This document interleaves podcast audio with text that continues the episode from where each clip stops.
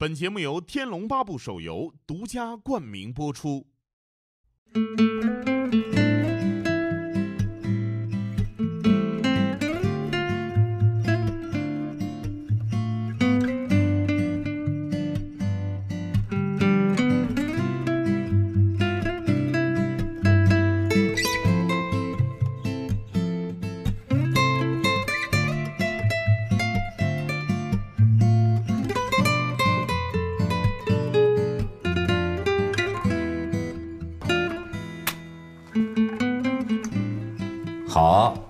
给你们三位上香啊！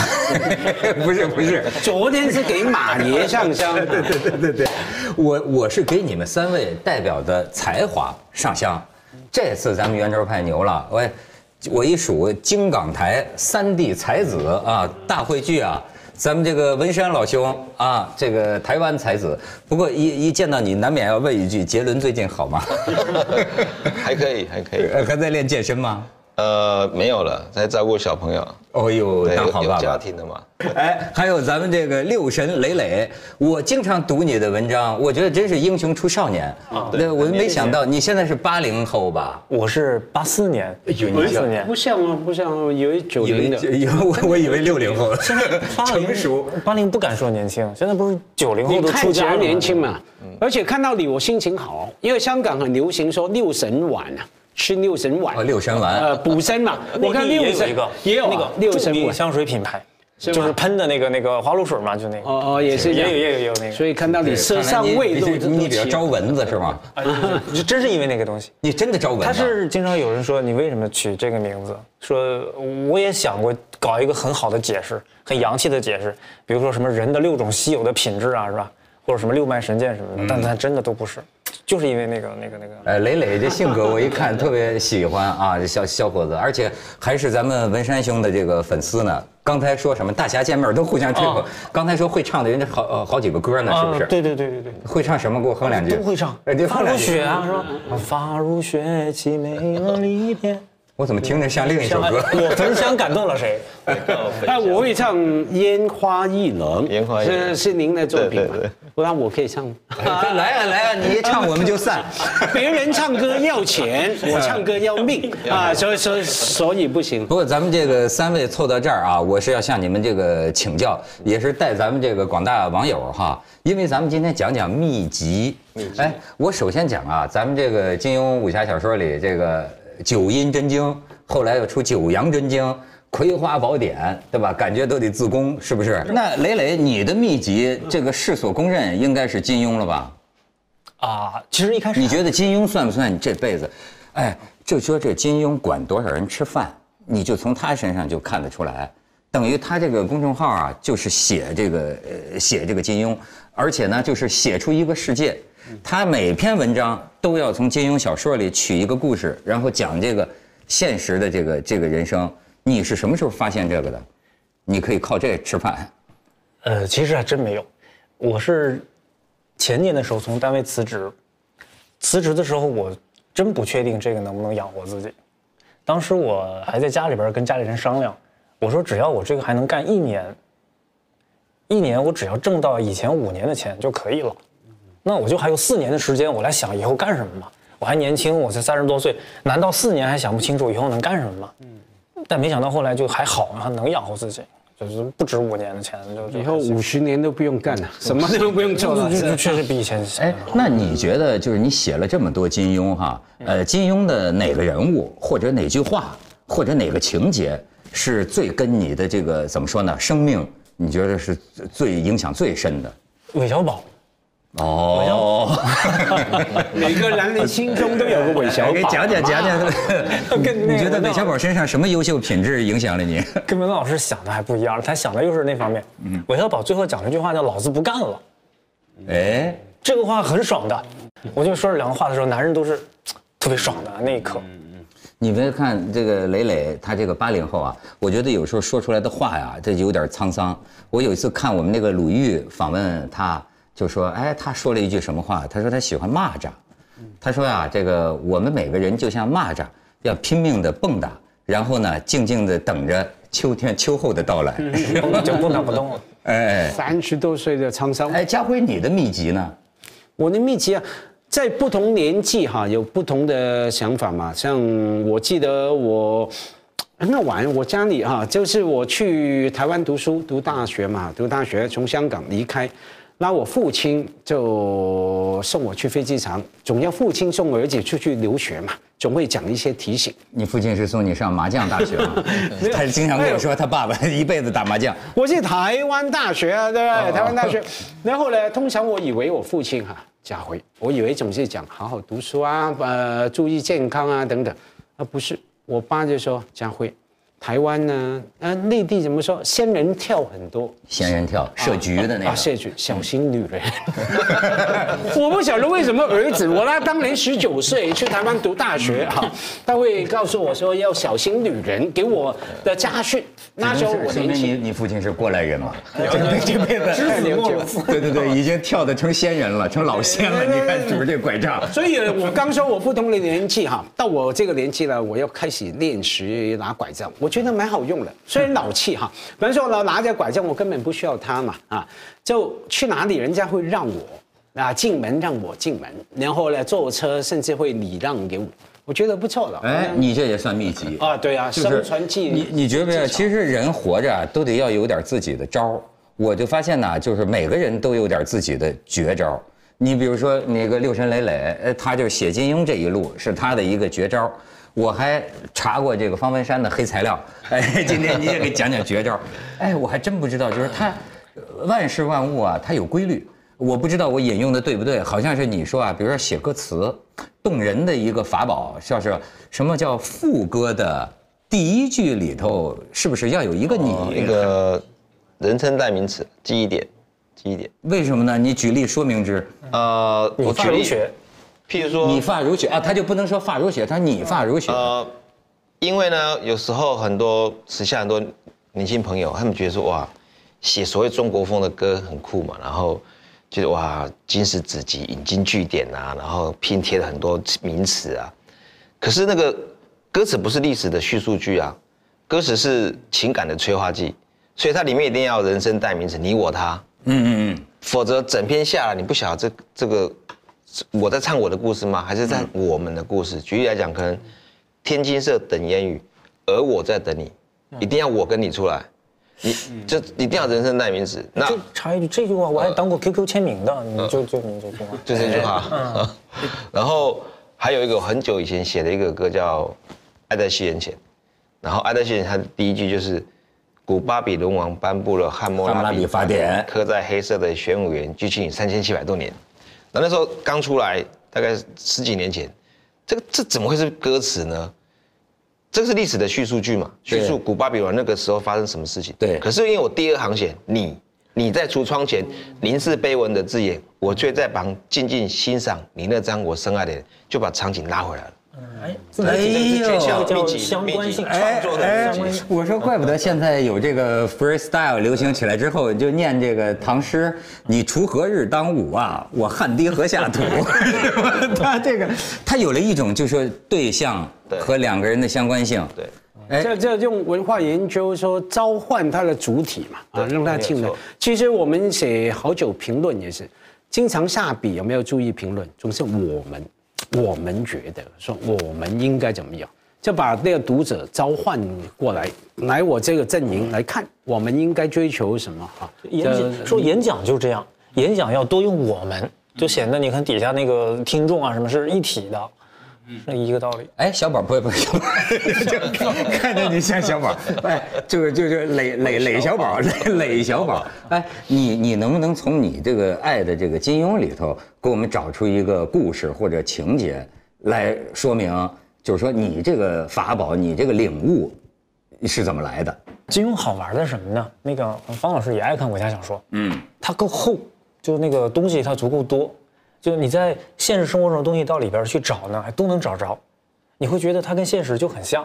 也是金庸专专家哈，有个不晓得也没有注意到说，他因为他那时候连载嘛，在香港的《明报》连载连载小说，据报界的前辈说，有时时候他开会写的特别人跟人的交往斗争的场面，就是他白天开会在报社里面遭遇的一些感觉，他喜怒哀乐。假如你查回当时的有一些的会议记录哈，你就对应他小说情节，蛮好玩的。哎，那你们说为什么这个写武侠小说的那么多，但是这个金庸的武侠小说改编成的影视剧是最多的？它是最好改编吗？应该还是精彩吧，好看，人物丰富啊，个性鲜明啊，比较有意思。你这特点哪个作品都有。家辉，你是作家，你你怎么看？除了那些，最主要是我觉得最容易找到共通的人性嘛。不管还有里面很复杂的，每一个人里面真的很只有极少数是绝对的好人，极少数是绝对的坏人啊。那我觉得这种暧昧性啊，最能引起共鸣。当然有人说，这因为作家是金庸，里面的每一个人都是他，都是那么复杂。哎，金庸先生是何其对复杂暧昧的人啊！他很多是吗？你这话好像对金庸有点什么看法？对，那因为他除了作家，他有其他身份嘛哈，报业老板。举个例哈，在香港大家都知道，然后我觉得金庸先生也不会抗拒，觉得就很好啊。他的报社聘人薪水很低的，举例当同行同一个岗位，平常是三万块薪水，他可能给你一万五、一万八，然后你来找他，哎，为什么这样？他会跟你说，你来我们报社《明报》，跟着我金庸来做，那是你应该倒贴的钱来了，你知道吗？那是名誉来学习。那的确，《明报》是报界的少林寺，哈，他是这样看，所以他想事情你想想不过他的，都厉害。还有以前的手下哈，有一个很重要的总编辑那，你这样说，人家周杰伦也可以说 你给我写词，而且还应该倒贴啊。现在倒过来了，现在倒过，现在又倒过来了，是吧？那当然当然。哎，文山兄怎么分析这事儿？我觉得他是呃影视里面很强的 IP 啦，这样子。然后他这种影视的 IP 其实很很多元，可能有电视、有电影、有戏剧，还有线线上游戏跟手游。帮一个《天龙八部》手游，嗯嗯，写一个主题曲，嗯嗯，对。然后但也是写之前就知道中那个金庸的啦，然后也也看过《天龙八部》，只是说好玩它变成华人世界的一个共同语言。哎，我觉得这很重要，社会共同记忆。所以你看，你说到这个场景啊，我就想起咱们昨天这个徐浩峰老师，他倒是有一个分析，他说为什么容易改编成这个影视剧啊？他说你看金庸的小说啊，有的时候是。呃，因为金庸当时就是写这个连就是戏剧写连载，而且香港那个时候连续剧很火嘛，就是他有时候他的小说几十页都是一个场景，你知道没有？有点像个话剧舞台哎，在一个场景里哗哗哗各种各样的人物的这个穿梭调动，这打几十页的内容，这个对于电视剧编剧来说是不是就好改？他这个是有道理的，因为金庸自己本来就在在长城当编剧，写《王老虎抢亲》等等剧本，他是一个有意识的把这个西方的戏剧理论用在武侠小说写作里的人，啊，比如说有一段《射雕英雄传》里密室疗伤，就是黄蓉和郭靖躲在密室里边，通过一个小孔看外边，外面就像走马灯一样的一个舞台上，不停的上来各路人，又退场，上来又退场，这是典型的戏剧的写法。所以你看，照我看，我觉得啊，你比如说这个海外的、南洋的，包括台港的啊，很多文学界的人呢，对金庸评价很高。但是我也感觉到，我身边一些人，就好像大陆的吧，或者说以北方为中心的，呃，这个这个算严肃文学界哈，实际上很多人呢，到今天也是对金庸啊有点暧昧，就是怎么说呢，就不大感冒，老觉得这个人呢，你不能把他在文学史上排多高的位置，这可能跟六神就相反了。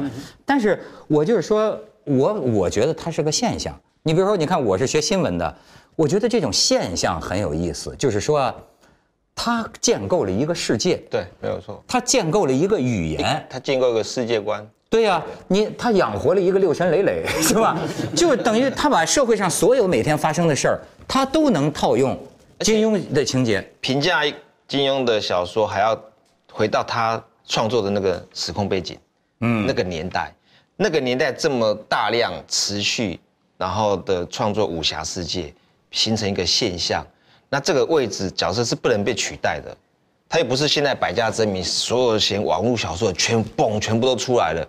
那个年代可以这样子持续的写，而且它影响了港台跟东南亚，当然可能内地可能后期才比较影响。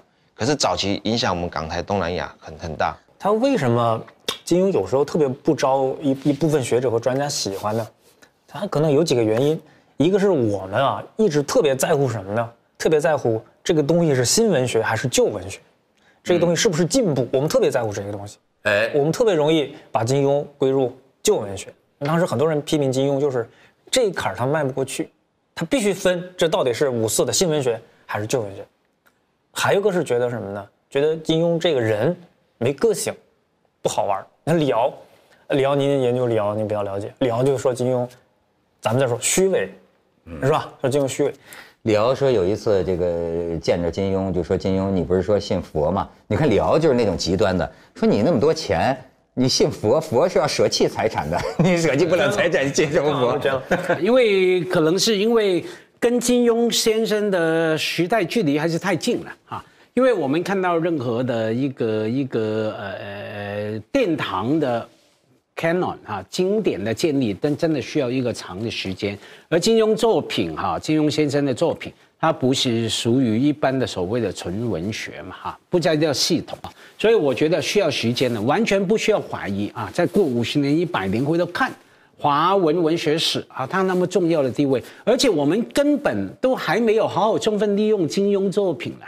比方说，里面谈到好多不同的人物哈，成为华人的共同语言啊。你是岳不群，你是韦小宝，你是谁谁谁？对，哎，假如在欧洲的那个系统里面，很多神话人物都成为临床医学的代名词。比方说，内姆情节叫什么？伊斯呃伊底帕俄俄狄浦斯情欲宗啊，完全的。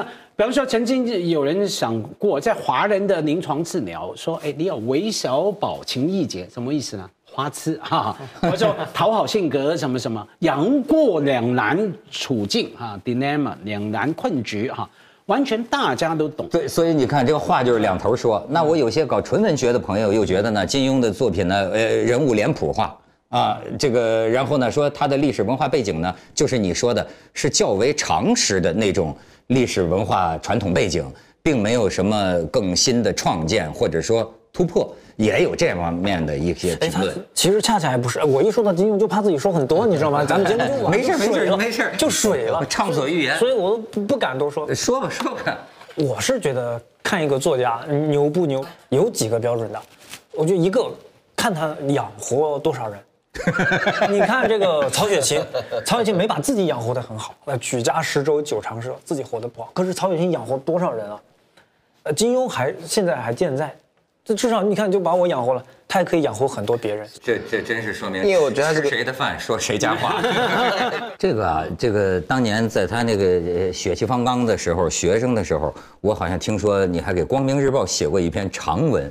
就当时啊，这个大陆有这个作家像王朔呀，还有何满子啊，就是骂金庸、批评金庸，就说就是一通俗小说，是吧？这个干嘛把它抬到一个什么文学史、金学呃，金学多高的这个博士地位？结果呢，这个座下惹恼了一人，就是磊爷，是吧？磊爷当时还是学生，奋起给《光明日报》，你是怎么驳斥何满子的？啊，我丢死人了，这是这个丢死人了。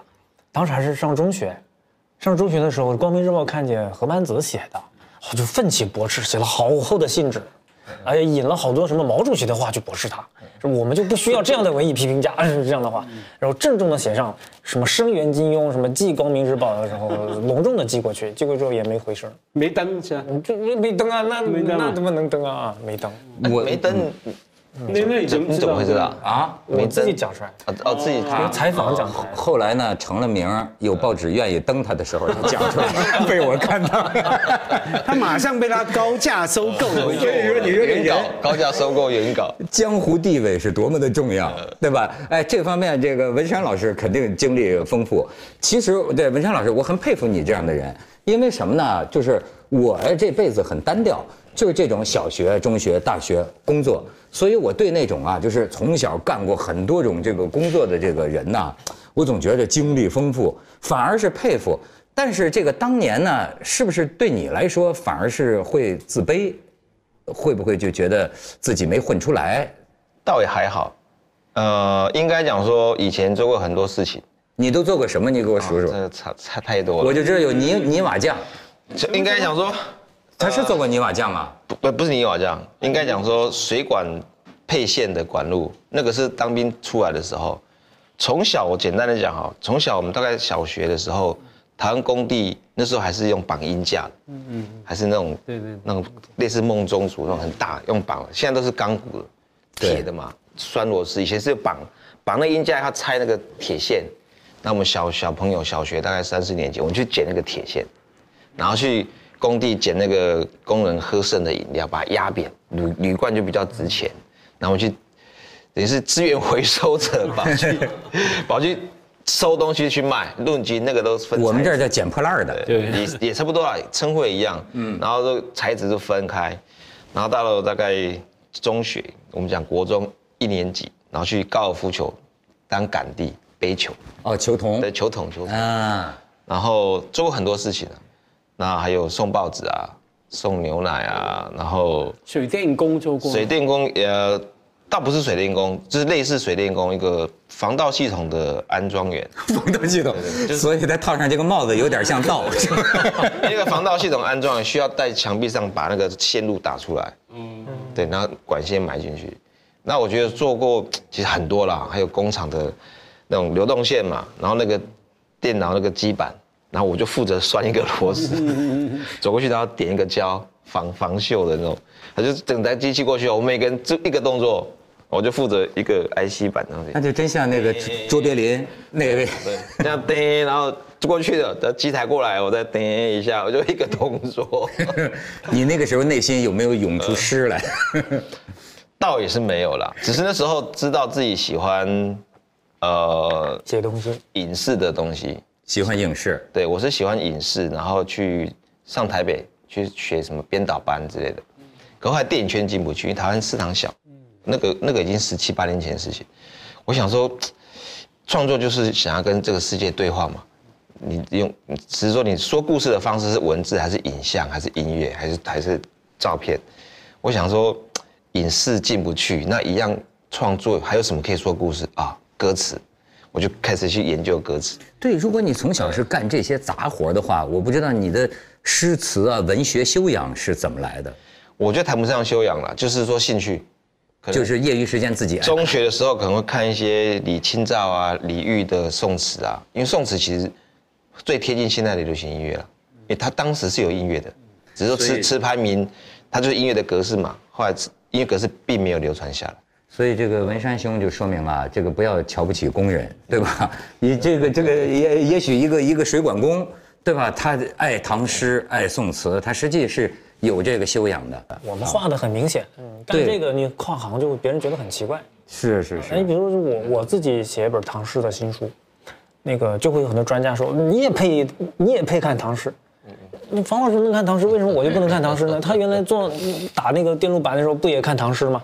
对，就唐诗有什么配看不配看的呢？这个玩意儿，但是咱们要不讲这个秘籍啊，我就是说人每个人一辈子啊都有一些关键的缘分，这个秘籍可以是一本书，也可以是一件事儿，也可以是一个人。你比如说这个文山兄呢，我就发现这个吴宗宪不简单。因为你看，他发现这个周杰伦，哎，过去咱们觉得这个宪哥嘛，综艺节目啊，这个这个四脚朝天的哈，觉得哎，但是后来我发现他有眼光哎。你比如说这个周杰伦啊，谁知道看着很内向的样子，谁知道就是会能能站上舞台，哎，他就能够知道，好像他也是点中了你写的歌词。我是这样子的，可是因为我之前喜欢那些宋词，那个给我创作的养分，嗯，就是可能反映在什么烟花易冷、东风破、青花瓷这些歌词上，所以我觉得说，当初我有一件事情做对了，就是不带功利性的阅读，然后阅读是投资报酬率最高的事情，因为任何人田野调查写了一本昆虫图鉴，或是一个采风的旅游，或是一个文学作品什么的，这个这个本这本书是个这个人的心血，然后是他的 baby，可是你却一个下午一杯茶一杯咖啡就把他几年下来的化为己有了。而且二十九元，对那个书价那么便宜，所以我觉得投资报酬率最高就是阅读了。然后那时候我看那些宋词的时候，不带功利性。后来我发现说，等到我开开始从事歌词创作的时候，这个给我很大的创作的养分。然后我是把歌词集结，用投稿的方式投给包括宪哥在内的一些唱片公司的人。那他在那么多人当中，你等于是个平头百姓啊。他为什么？他后来跟你讲过没有？为什么就看中你？是看中哪句词了吗？我觉得他是看中我的量吧，因为我写的够多我写了一百多首，他办公司 正好一百首，我是人海战术，以量取胜。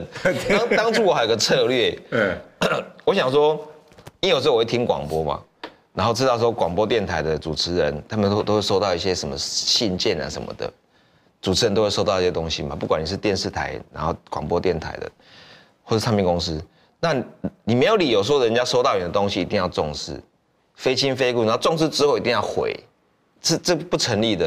然后说好吧，那我就以量取胜。我就我这不是只有量写一百多首，我量写了一百多首，然后我还弄索引，一字不、二字不，比如说悲伤在第几页，然后你别离开在第几页，有没有？我说做好一本书，然后我寄了一百份，然后台湾的唱片公司没有一百家啦，我简单的讲就是说，可能滚石那时候还有飞碟，然后什么宝丽金、Sony，然后 EMI 这种，就是我看那个 CD 后面的制作人跟歌手。比如滚石哦，制作人有重要的四个，然后歌手一线的歌手有五个，那滚石这叫就记九分。我是这样子记记了一百份，我印了我一百多首印了一百份，然后我在想说，寄到唱片公司总机先拿到，那总机小妹她她没有理由一定要往上缴嘛，对啊。她可以帮助歌歌迷回函、广告信件嘛，那还得搞定小妹。就除以二，所以一百份可能只有五十份，这个小妹良心发现了啊，那就是给制作人的一个呃助理或经艺人的经纪。可是艺人的经纪跟制作人的助理不见得还要再给他的艺人跟再制作人砍一半。再砍一半，所以五十份再砍一半二十五份，然后等到制作人或艺人拿到了，那我拿到我在忙嘛，我没有理由一定要开嘛，拆开嘛，再除以二，对这个十二点五，我是真的这样子算。嗯我想说层层的拦截应该有十二点五份的歌手或者是制作人，他有兴趣打开了，而且也有机会打开了。可打开了看，他纵使觉得不错，他也没有一定要记在脑海里，一定要通知谁说这个要回馈，对也没有嘛。对再忘掉应该再除以二。对所以我想说，我寄出一百份，应该有五到六个人有有想法想跟我回，就后来只有宪哥回，哎，这个故事精彩。只有一份。哎，所以你看，我跟你说，我总结他有秘诀，嗯，他的秘诀啊分道与术两个层面。他在这个道上叫什么？无用之用，方为大用。你比如说，呃，凭着兴趣读李清照的词，不知道有什么用，是喜欢，但是浸润了这个东西。但是呢，光有道还不行，还得有术。这个术呢，就是天道酬勤，以量取胜。以量取胜。这个四个字牛。逼。我说六神，你写这么多字儿呢，一天写一篇，你也是，哦，这个我想到唐诗的一个故事，嗯特别像。嗯，那个有个诗人李贺，李贺，李贺。鬼才，是李是啊，嗯，李贺原来年轻的时候，十七八岁不出名的时候，去找当时最大的大 V，给他互推，就互相推荐啊，不是互相推导。找的韩愈，韩愈当时是文坛上最大的腕儿了。嗯，按道理韩愈没有道理理你李贺一个小朋友的，就好像我去找马老师互推，凭什么他跟我互相推导是吧？嗯。可是李贺呢，就像那个文山兄一样，把自己最好的诗放在第一个，就跟他编那个编码一样，放的是哪一首呢？那个《雁门太守行》，黑云压城城欲摧，崔啊，这什么是好我们不敢往下什么读向什什么什么向日，什么林开，就是嗯甲光向日金鳞开。对对对角声满天秋色里，塞上燕脂凝夜紫。呵，韩愈当时是场景是有记载的。韩愈当时坐在沙发上很累，每天接待很多女粉丝什么的就很累，说他解带，把腰带解开，解带炫读之，就有一种很慵懒，可能像吴宗宪就那个状态，读到方文山的歌词。可是看了之后大吃一惊，把这个小伙子给我找来，然后就宣布李贺从此我罩着了。这个这个非常像的，这家伙韩宗宪和李文山的故事很像啊，千古一致。哎，家辉呢也是退稿退了半生，是吧？假如说秘籍啊，我很年轻就就懂。有我忘记哪一位长辈跟我说，他说家辉年轻嘛，英文叫 you have nothing to lose，你没有东西可以损失的哈。等于是说，然后他说什么面子不应该是你的成本。我们年轻人怕面子嘛，对，像你寄了一百首，假如什么一百份哈，写了一一百首什么几份，假如没有回应，很难过啊，你会很伤感、崩溃啊。搞不好这假如历史往回看，吴宗宪没回你，你想你会怎么样？会难过吗？方老师当时投入很多不不干了，那那就跑好了啊！我那时候我有想过这个问题，当然有想过，记之前就想过了。他如果宪哥没有回，嗯，那我可能就是五百分，啊不会，我会换别的方式了，改行因为已经寄一百份了，踢在他家门前，还行不通了。直接找总机小姐去了。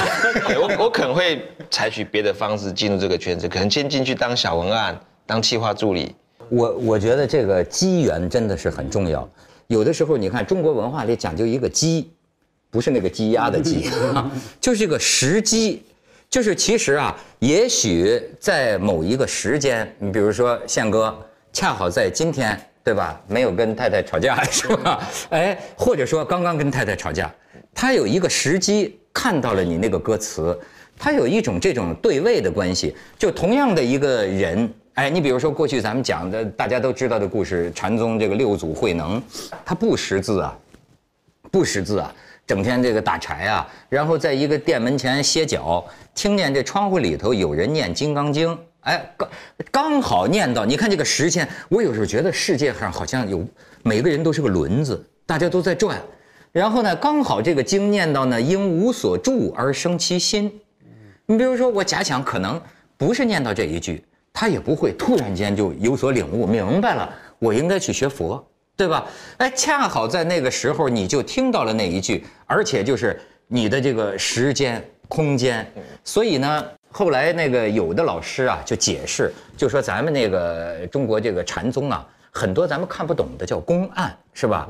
就好比说你为什么就我问你这个佛是什么，啪，你为什么打我一棍子？后来这个老师解释有有一定的道理，他说啊，因为记载只是记载了双方的对话，但是呢，在这个中国这个禅宗里面讲究要观机，其实就是老师啊，这个机会教育，就看看你这个孩子啊，这个时候我跟你说这个道理啊，你格外能听得进去。所以说那个时候这个老禅师他就是观你带着什么样的心态，你是什么状态，你到我这儿来，也许我突然的给你一个棒喝，当头棒喝。这时候你就明白了，但是咱们要来这么一棒喝呢，那可能就真的 一棒打趴下但。是有棒，是不是？你说是不是有个有个机缘，它有个时间性的因素？但可能这样，就是我们往往爱听那种巧合类的故事，嗯啊，有可能我们就忽略了人家在背后做的很多事情，啊，你比如说，呃，比如说说金庸是吧？写小说怎么写出来的？可能我们就爱说他巧合的东西，啊，正好香港发生一场比武，梁羽生写了《龙虎斗精华》，然后金庸就写了《书剑恩仇录》，但其实他之前付出很多很多的努力，你你比如说，那人家当时考大公报的时候，全国我如果没记错，数千人报名，就招两个，他考上了。你再比如说他在中学读书的时候，成绩就是特别好，就是很优异，呃他就是有出息。可能这些东西我们往往在，特别是在那个文字记载不是很充分的时候就抹杀了。可是那你觉得你付出过什么努力呢？看金庸啊，看这这事儿，我这努力我也努力好几回了。哎，那个呃，你看金庸看了多少遍？文涛老师，你知道吗？我不知道，就你们当时啊，呃，看武侠小说，是老老师反不反对？老师反反对让你们反对看吗？，呃不让看。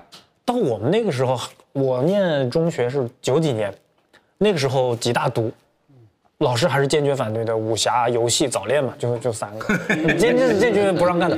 我们当时真是就是冒着那个生命危险在看金庸啊，一一点不夸张。就那个有个故事，我当时在一班，我们楼上那个班，当时班主任老师忽然有一次把前后门一堵，就在课堂上搜大家课桌里的金庸小说，就抓到了我们当时金学会几个骨干的成员，抓到了就让写检讨啊，今生今世和金庸划清界限，永远不什么。写检讨没什么，我也经常写检讨，我检讨就像韦小宝发毒誓一样，张口就来，是吧？天诛地灭，天打雷劈，都没关系。可是当时那个老师还是女老师，让那几个骨干读金庸的骨干干一件什么事儿呢？让他们咬破手指头，我的天呐，在那个自己的宣誓的检讨书上摁写手印，嗯这个真事儿。然后那孩子傻，如果是现在这个事儿，肯定就上头条了，啊，网上就上头条，虐童啊，这算，而且是逼着童自虐啊。这可怕呀，比那个还可怕呀，是吧？让童让你有你有养吗？我我没有，我们我们另外一个班，嗯我楼上的班，还是你去举报他？我不敢啊，还这样啊，马老师，咬的时候那孩子真咬，咬了之后说老师咬不破，老师说怎么会这样呢？我看电视剧里面不咔一口就咬破了吗？结果这个时候有一个班干部提意见，说老师既然咬不破，那就用刀吧。就我觉得就我们从小到大老有这样的班干部，老师就真拿了一把生锈的小刀，嗯，绣春刀，嗯，让学生割。选了一个姓卢的同学，他身体最强壮，家里卖米的，我的好朋友，让他挨刀，然后卢同学就真的割。那个女老师显然是低估了就这个冷兵器对人体的杀伤力，一刀之后就晕了，啊，很强壮，就是摇摇欲坠，摇摇欲坠。然后女老师吓坏了，把剩下同学都赦免，大赦大赦，然后把卢同学送到那个校医院。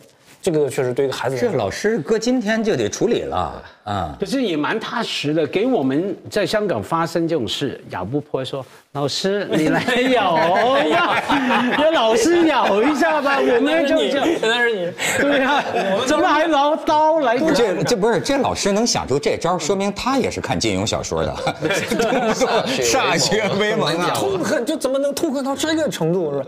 但他确实，我觉得老师你断言太早了，你怎么就断言看这种书就没用呢？但是就是你他讲的这个也让我想啊，就是说你发现没有，每个人都有那么一段如痴如醉。我有个我有个感悟，也是跟爱情有关的。嗯金庸小说里有一个男主角老被女孩子骂，就是张无忌。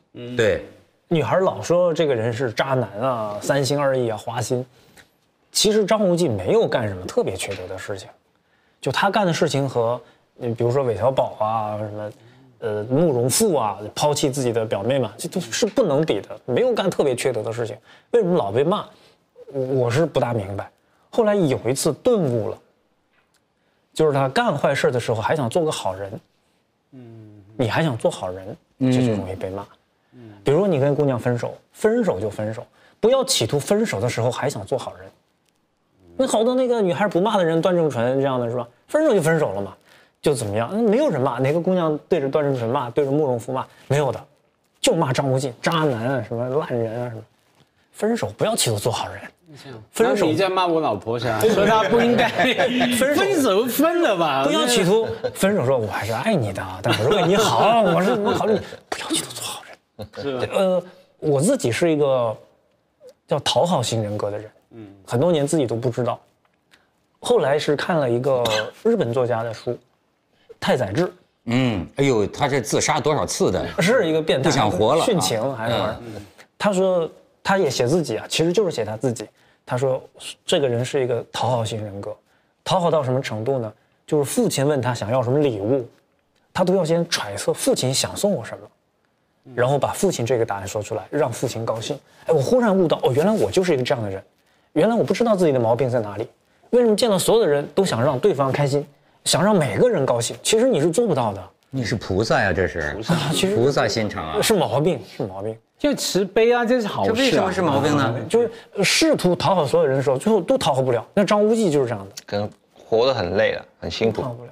哎，，因为你给的不见得是你要的答案，是，也不见得是骂你你要的需求。什么礼物，这个其实不是你要的，只是你以为对方想要送，这是很辛苦，过得很辛苦。你看最近这个圆寂了一个说是活了一百零三岁的老和尚，叫这个孟参，呃，老法师。这孟参老法师啊，这挺神的。他这个一辈子啊，你说这种人呐、就很有意思。他是根据四个梦，本来比如在东北那边，他是东北那边黑龙江那边的，啊，本来可能在当兵，突然他就是一个梦啊，梦见他要到北京一个庙里去出家，哎，他就去了。去了呢，出家之后呢，他又有一天又做了一个梦，让他去九华山。后来又做了一个梦，让他碰到这个红衣法师。他真的后来呢，他还坐过三十多年那个牢啊，就是说这么一个一个一个一个一个老人家。后来我听他讲啊，你之前你讲这个秘籍啊，那个有信徒就问他说，这个这个密宗啊，那个咒啊，他还在西藏修过这个密宗，功夫很深的啊。然后老头说话非常有意思，就是说这个咒啊有密意，它有这个密意。这密意是什么呢？告诉你啊，就不密了，就不是。然后你知道，他就我我觉得他说一句话，前些天啊点醒了我一点。他说啊，对众生当然要慈悲，但是呢，先对你自己慈悲。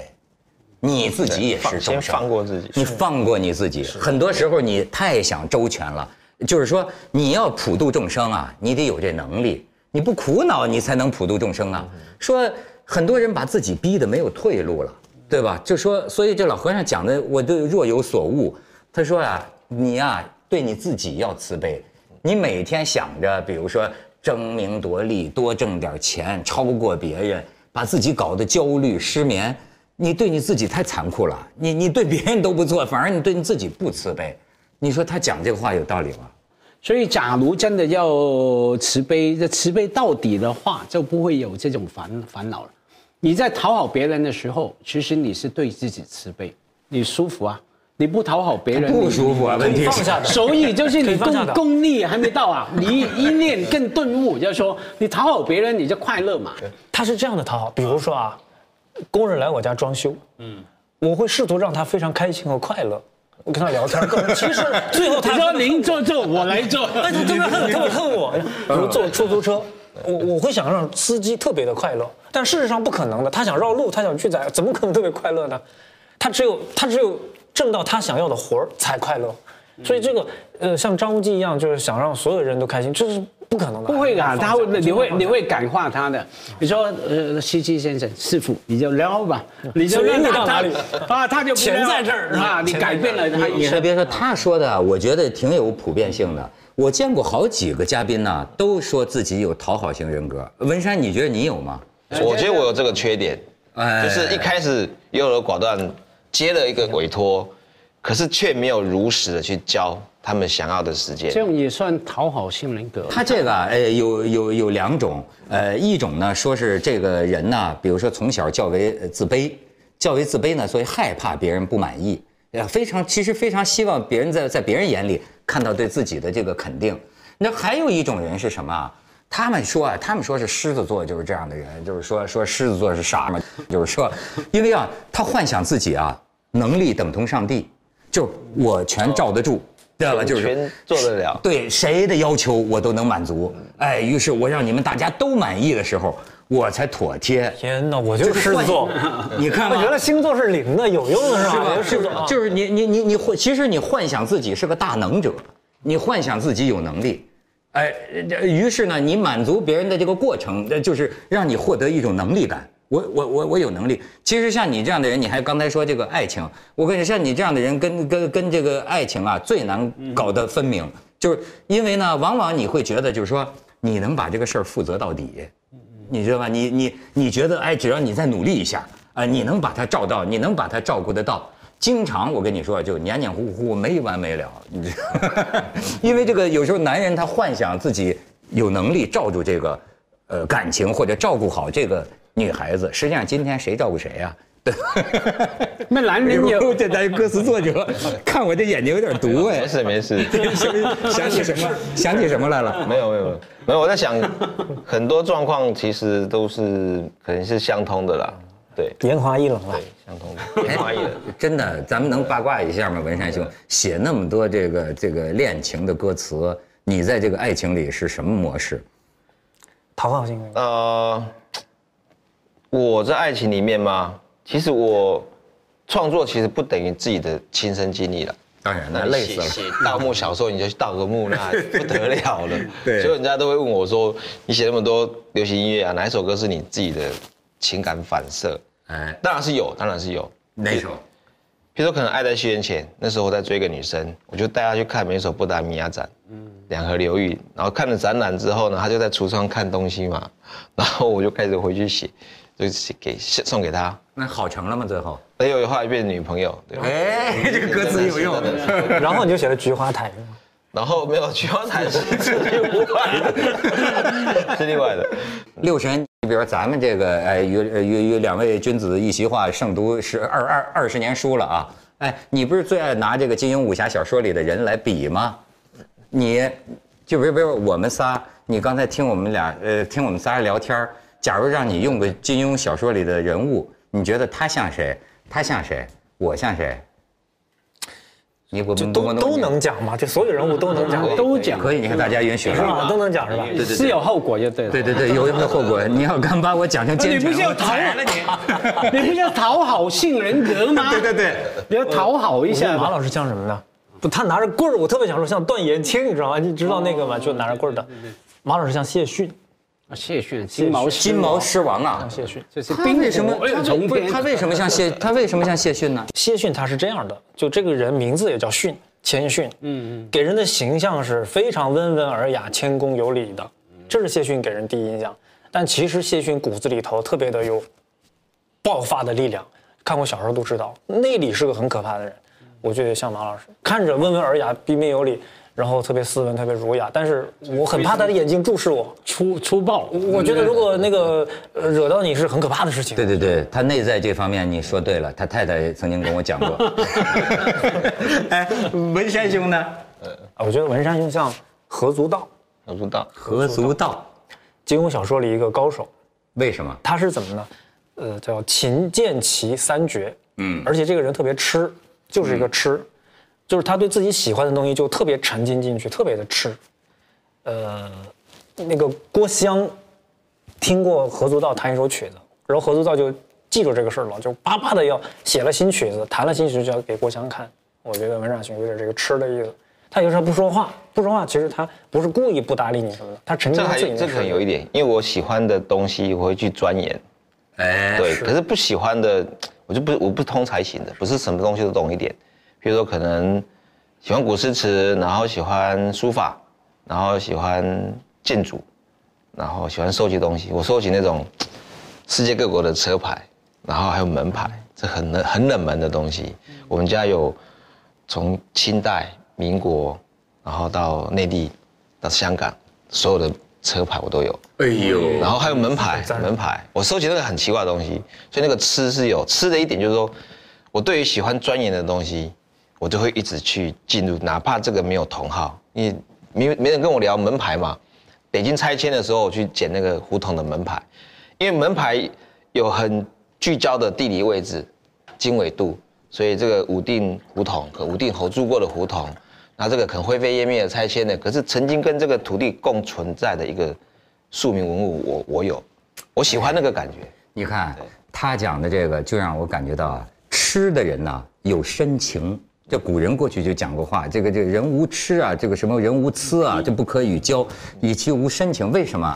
你看啊，好一个东西啊，成痴的那种人呐、他是性情中人。你知道，我记得就是有有人讲过嘛，就是买椟还珠这个成语，其实是什么意思呢？就是有个人呢，就说呃，就是为了呃买了一盒这个珍珠，人家给了他一盒珍珠，但是呢，他好爱这个盒子。然后呢，他把珍珠不要了，把珍珠还给对方，这我就要这个匣子，我太喜欢这个匣子了。一般人认为这是傻子呀，这是吃人家珍珠不要了，你要这个匣子。但是你从另一个角度想，就像他刚才讲，这是性情中人呐、他就性情中人呢，他就是这么爱这个这个匣子，喜欢对吧？有深情。所以他买房子也不要房子，只要辆门牌。房子好，我可不可以经常门牌好房子。他为了收购那个收藏那个门牌，买掉那个房子。哎，那该到我了，我觉得像段正淳，段正淳像段，正淳，但是理由？就感觉吧，总有理由就是不可言传吧，总有理由，总段正淳有什么功夫？侠义啊，侠义，侠义，呃不是别的，侠义，呵，爱侠义，谢谢，这是很高的评价，所以才有咱们这个武武侠派嘛，对不对？好，三位大侠，谢谢，谢谢，谢谢，谢谢，谢谢，谢逊来了，谢谢，谢谢。好家伙，这是哎，你还没说你呢，你是谁啊？韦小宝，韦小宝，韦小宝错了，他是金庸，第二，金庸第二。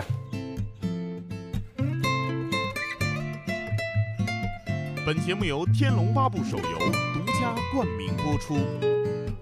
饮酒是一个颇富江湖气息的事情，在这里饮酒也是一种啊有个助兴的法宝，叫行酒令，就是一人出题面，然后提议众人诗词歌赋相对，对不到的人就要罚酒。那在此我也以行酒令广邀各路的英雄豪杰来对一个题面，这个就是刀剑十九，快意江湖。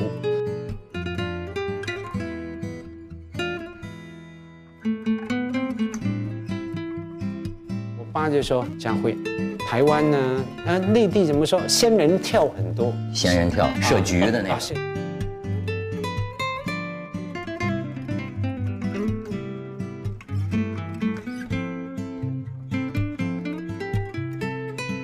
上中学的时候，《光明日报》看见何曼子写的，我就奋起驳斥，写了好厚的信纸。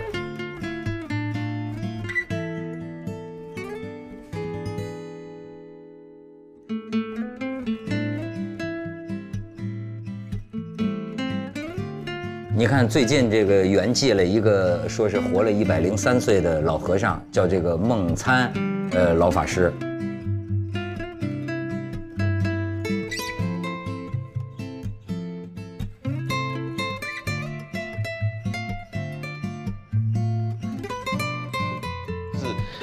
就一开始拒绝了，那你很相愿接了，结果人家可能下个礼拜二要进录音室录音配唱，你下礼拜交不了。